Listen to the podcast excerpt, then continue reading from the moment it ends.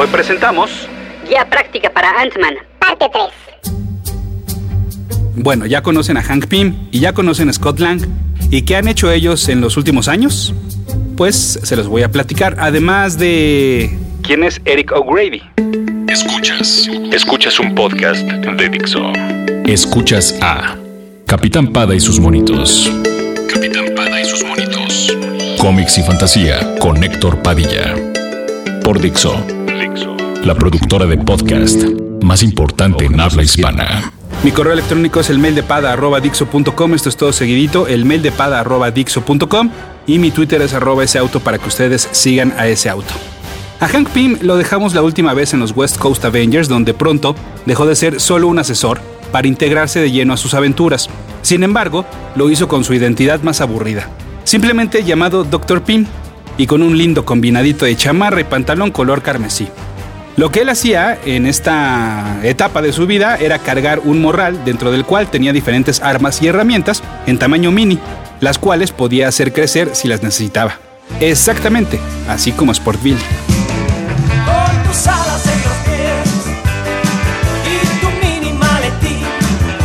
Como ustedes ya han escuchado, la inestabilidad emocional de Pim es un sub y baja. La bipolaridad es un trastorno mental que se caracteriza, como su nombre lo dice, por tener dos polos. Por ejemplo, allá cuando estaba en California se dio la oportunidad de amar de nuevo y la elegida fue Tigra. Sin embargo, esto no curó del todo su mente e inclusive llegó a contemplar el suicidio. En la fase depresiva puede atentar sobre todo con su vida. El cual fue evitado gracias a la intervención de otra de sus compañeras de los Vengadores de la costa oeste, Bonita Juárez, mejor conocida como Firebird. Una de las últimas aventuras que tuvo con este equipo fue la que lo llevó a reconstruir a Visión, ahora con un disfraz y aspecto completamente blancos. Y mientras este equipo cambiaba de integrantes una y otra vez, para terminar convirtiéndose en Forceworks, Pym no solo retomó su romance con Janet, sino que también regresó a formar parte de los Vengadores principales con su identidad de Giant Man y con un nuevo disfraz.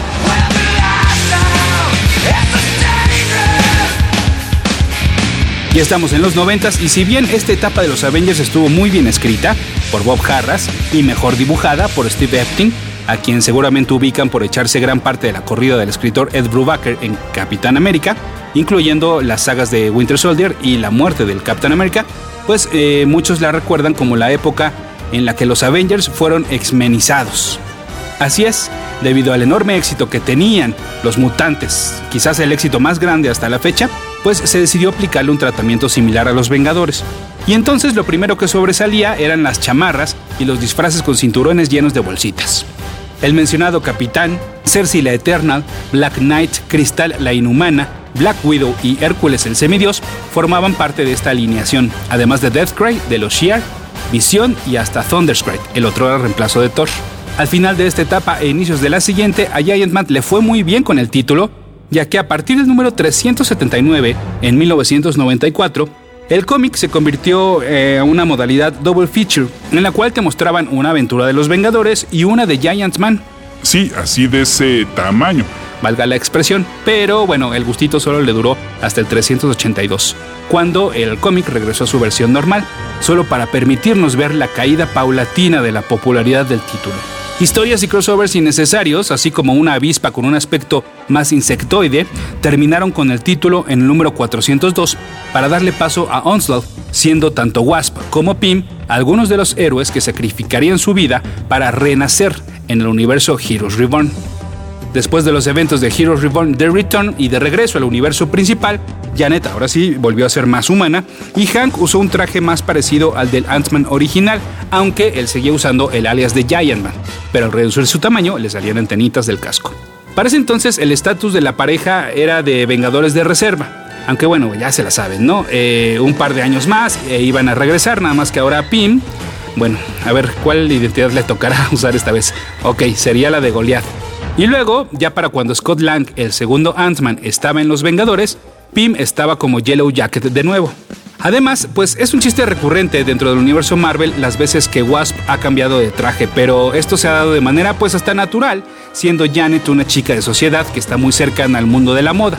Sin embargo, lo de Hank eso sí no tiene explicación y al parecer siempre como que le ha querido hacer competencia a su ex esposa. ¿Qué tantos disfraces ha usado Janet? Bueno, pues imagínense, por una parte, se sabe que el dibujante George Pérez quería extender este gag al límite y en cada número que hacía de los Avengers le ponía un traje diferente. Y en el especial Secret Invasion Requiem, apenas y en tres páginas completas alcanzaron a mostrar casi todos los trajes. Pero bueno, Requiem, ¿de quién o por qué? Bueno, ahí les va. Después de los eventos de Avengers Disassembled, que ya les platicaba en el podcast anterior, Janet y Hank decidieron mudarse a Inglaterra. En parte, bueno, porque iban a estudiar, eh, a seguir con, como, pues, con su carrera, bueno, sobre todo ya, eh, digo, sobre todo Hank, ¿no? Con su carrera de investigación y demás. Entonces, eh, pero también se fueron los dos juntos buscando reconciliarse de una vez por todas y retomar su matrimonio. El intento falló, pero además, estando por allá, Hank Pym sería secuestrado por los alienígenas que pueden cambiar de forma, los Skrulls, y entonces el superhéroe fue suplantado por uno de ellos. De esto nos enteramos, claro, durante la Secret Invasion, evento de hecho al cual en su momento le dediqué el podcast 45. Hank regresaría como parte de esos personajes que habían vivido capturados durante varios años por los Skrulls, pero solo para ver morir a Janet. Así es, el falso Pym, o sea, el Skrull, eh, transformado en Pym, la había convertido en una bomba gigante, literal. Porque primero se convirtió, bueno, creció de tamaño grandísimo para luego explotar.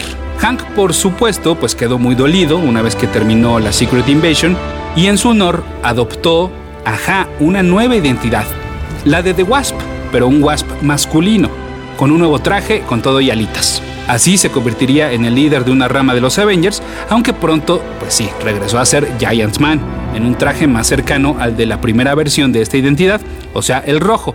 Y así entonces eh, formó parte de los fundadores de la Avengers Academy, que se dedicaba a entrenar a los jóvenes héroes emergentes. También formó parte de los Secret Avengers como Giant Man y al lado de Ant-Man, y luego de los Avengers AI, es decir, Artificial Intelligence, en una caracterización más cercana a la que usaba cuando era simplemente el Dr. Pym. Sin embargo, también, pero como Yellow Jacket, es parte de los Illuminati, este grupo secreto formado por las mentes más brillantes y poderosas de los superhéroes de Marvel y cuyas acciones por lo general son muy cuestionadas y polémicas. Hace poco a Pym lo vimos en la novela gráfica original Rachel Fultron, que salió por las mismas fechas que la película Age of Ultron y que por supuesto, bueno, pues forma parte importante del desarrollo de la historia del mismo nombre, pero en los cómics. Porque en los cómics Age of Ultron, eh, ahí Wolverine viaja al pasado para buscar asesinar a Pym y pues evitar que continúe creando la inteligencia artificial que se convertiría entonces en el robot de Adamantium. Y sí, bueno, pues es que la familia disfuncional de Pym no solo se limita a Ultron, sino que Ahí les va. Pim, pues es el papá artificial de Ultron, ¿no? Y Ultron creó a Visión. Visión está basado en los patrones mentales de Wonderman, quien tiene un hermano maligno llamado Grim Reaper. Es por eso que la bruja escarlata, bueno, no, no por lo de Grim Reaper, sino por lo de Wonderman, pues que la bruja escarlata, quien estuvo casada con Visión, pues entonces también ha tenido romances con Wonderman. Por otra parte, Ultron también creó a la robot Yocasta para tener una compañera. Y la creó a partir de los patrones mentales, pues de lo más cercano que él tiene a una madre, si es que se le puede llamar de alguna manera. O sea, pues sí, a la esposa de su papá, o sea, Wasp. Nada más que, bueno, afortunadamente para nuestros héroes, Yocasta ha sido buena y hasta ha formado parte de los Vengadores. Ahora, si le seguimos rascando más, podríamos llegar pues hasta los mutantes, porque pues la bruja es o era uno de ellos, y pues sabemos que es hermana de Quicksilver, quien en algún momento estuvo casado con la inhumana Crystal y hasta tuvieron una hija, y bueno, si me voy por otro lado, si tomo otro camino de este árbol genealógico, eh, bueno, Wasp regresó a la vida, ¿no? Eventualmente. De hecho, nunca se murió, sino que en aquella explosión al final de Secret Invasion, solamente redujo su tamaño a nivel microscópico y entonces una vez que pudo avisarles eh, de su existencia, los Avengers fueron a rescatarla.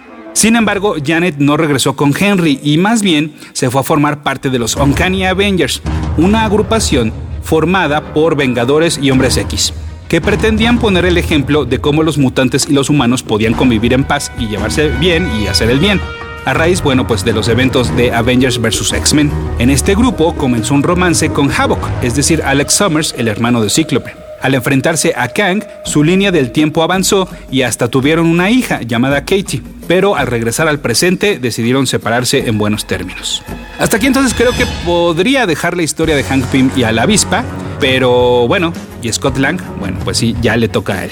Entonces, con Scott Lang nos quedamos en la muerte de su hija Casey, ¿no? Bueno, pues los cuatro fantásticos, a propuesta de Reed, decidieron realizar un viaje por el espacio. En teoría, ellos iban y regresaban, literal, ya que, pues así se tardaran un año en el espacio, ellos estaban programados para regresar a los pocos minutos de haber dejado la Tierra y hacer ahí, pues, un eh, lapsus, ¿no? Jugar con el tiempo. Sin embargo, bueno, por si algo pasaba, claro que iba a pasar, iban a dejar a un equipo sustituto y cada uno de los integrantes iba a elegir al suyo. Sue Richards eligió a Medusa, de los Inhumanos. La Mole eligió a She-Hulk y la Antorcha Humana a Darla Daring, una popstar con la que él estaba saliendo y a la cual le dieron una armadura de mole que podía inclusive llamar usando unos anillos. Ajá, así como en aquella caricatura que ustedes seguramente recordarán. ¡Anillos! ¡Derroca la mole! ¡Quiero ser! Y Mr. Fantástico pues eligió a un viejo conocido, Scott Lang, Ant-Man, pero ahora sí como el líder de esta nueva versión de la, no tanto de los Cuatro Fantásticos, sino más bien de la Future Foundation,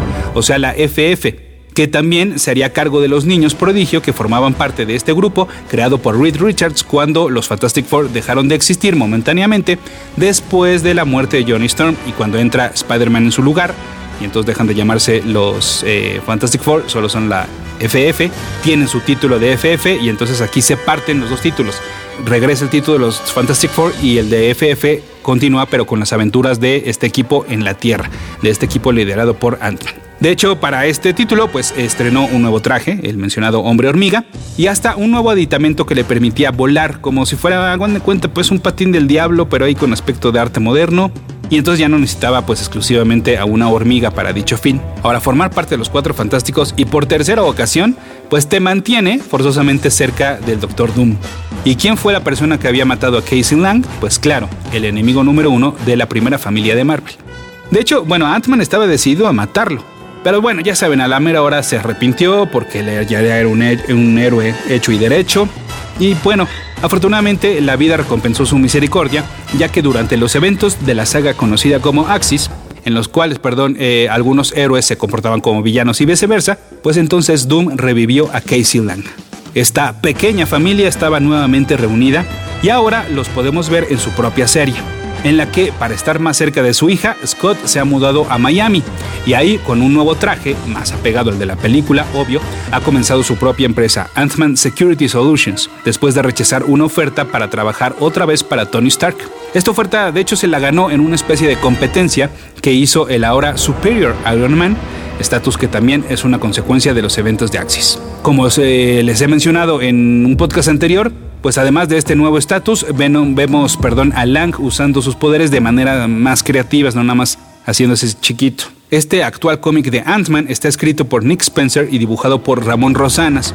Y a pesar de que durante estas nuevas Secret Wars, en este título se le ha puesto la leyenda de eh, los últimos días de, así como a otros títulos, sabemos que eh, la serie va a regresar con un nuevo número uno bajo el nombre de Astonishing Ant-Man, con el mismo equipo creativo. Bueno, ok, pues aquí dejamos a Scott Lang. ¿Y qué entonces qué pasó con ese tercer Ant-Man? Bueno, ahí les va. Fue el mismo Hank Pym quien estaba buscando un sustituto para convertirse en el nuevo hombre hormiga y que éste trabajara para Shield. El elegido por accidente fue un agente de nombre Eric O'Grady, que debutó con su propia serie, The Irredeemable Ant-Man, un cómic que estaba más inclinado al humor, pues de entrada, eh, la verdad es que las motivaciones de O'Grady no eran nada heroicas. Él quería ser Ant-Man para ligar chicas y para romper todas las reglas. De hecho, eh, casi como Lang, también podríamos decir que robó el traje porque él ni siquiera estaba contemplado dentro de los reclutas que Pym tenía pensados. Sí, O'Grady hasta ha usado los poderes de Ant-Man para hacer eso que seguramente ustedes han pensado, para espiar mujeres. Y Carol Danvers, Miss Marvel, fue víctima una y otra vez de O'Grady.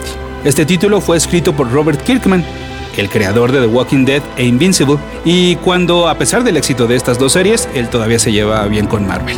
Quizás por esto el título entonces solo llegó hasta el número 12, sin embargo, la creación de Kirkman y del dibujante Phil Hester se pasó al título de Avengers The Initiative. El traje de Grady eh, primero era más parecido al de un insecto, con ojos que de hecho nos recordaban a los de Spider-Man, pero pronto fue adquiriendo un tono más cercano al del Ant-Man original.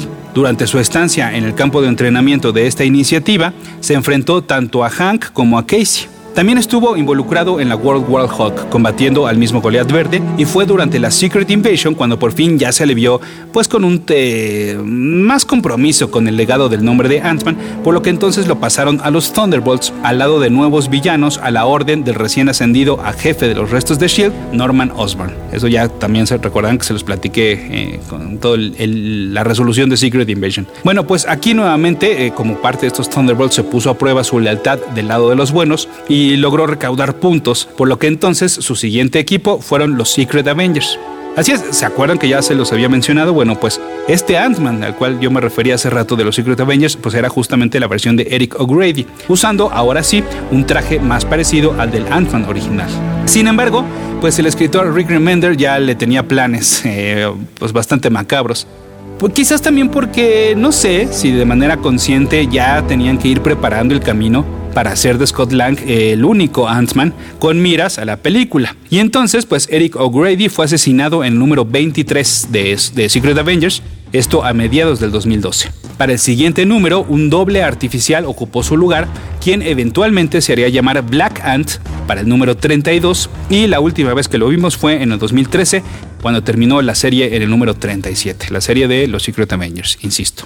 Y bueno, ya para terminar y para que no me dejarán mentir de que en serio les presento una guía completísima, les voy a mencionar a otros personajes que también han usado los alias establecidos sobre todo por Hank Pym. Por ejemplo, un asistente de este, el Dr. Bill Foster, se convirtió en el Black Goliath, debutando bajo esta identidad con su propia serie. Años después, solo se haría llamar Goliath y de hecho era el cuarto en llamarse Goliath. Y luego se quedaría como el segundo Giant Man, se, cambió la identidad.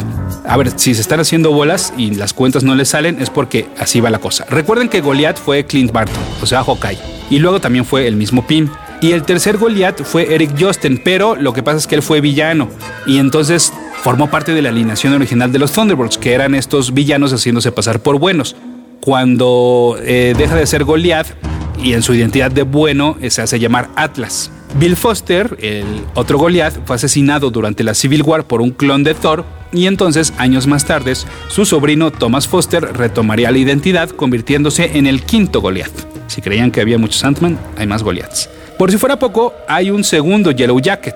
Bueno, segunda, se trata de Rita de Mara, una mujer que le robó el disfraz a Pim. Bueno, ¿por qué a Pim le roban siempre todos los trajes? E, ella lo modificó obviamente para hacerlo pues más femenino. Primero se unió a los Masters of Evil, enemigos de los Avengers, y a pesar de que no siempre se le veía tan mala leche, todavía los iba a enfrentar en un par de ocasiones más, hasta que durante un viaje al presente de los Guardianes de la Galaxia, ella terminaría por unírseles y entonces regresó con ellos al siglo 31. Tiempo después, al querer regresar a su tiempo, se quedó poco después, o bueno, antes, dependiendo de por dónde lo vean. El chiste es que quería regresar como al presente, pero se quedó como a la mitad, ni era el presente ni era el siglo 31, se quedó a la mitad y ahí fue asesinada por un, un Iron Man controlado por el villano Inmortus. A pesar de que supuestamente revivió en otra aventura, afortunadamente hace mucho que no la vemos porque de todos estos es la peorcita. Demasiada información, sin embargo, ya tienen todos los conocimientos necesarios para decir yo, no, yo domino a Hank Pym, el primer Ant-Man, y domino también a Scott Lang, el segundo Ant-Man. Muchísimas gracias por haber escuchado este podcast y nos escuchamos en la próxima entrega de Capitán Pada y sus monitos. Y sus monitos. Aquí en Dixo.com. Dixo presentó Capitán Pada y sus monitos. El diseño de audio de esta producción estuvo a cargo de Fernando Benavides.